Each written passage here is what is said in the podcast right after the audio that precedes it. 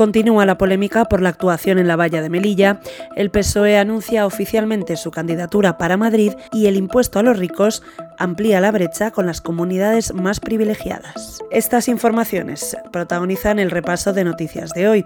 Esto es Sumario de Tarde, yo soy Cecilia de la Serna y hoy es lunes 14 de noviembre de 2022. Vamos allá. El defensor del pueblo, Ángel Gabilondo, no comparte el relato que el ministro del Interior, Fernando Grande Marlasca, ha realizado sobre la tragedia en la frontera de Melilla del pasado 24 de junio. En el informe que ha realizado sobre el suceso, Gabilondo asegura que algunos agentes marroquíes accedieron a territorio español y que agentes españoles les hacen entrega de las personas que habían conseguido interceptar para proceder a su traslado a Marruecos. Por otro lado, ya es oficial, Reyes Maroto será la candidata del PSOE para la alcaldía de Madrid.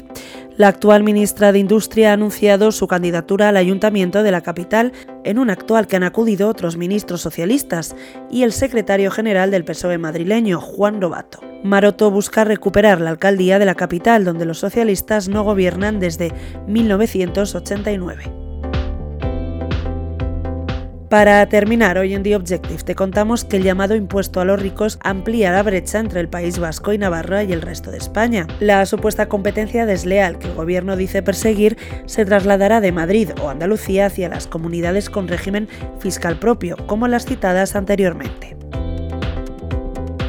Lo dejamos aquí por hoy. Tienes estas y otras muchas noticias en theobjective.com. Volvemos mañana. Hasta entonces.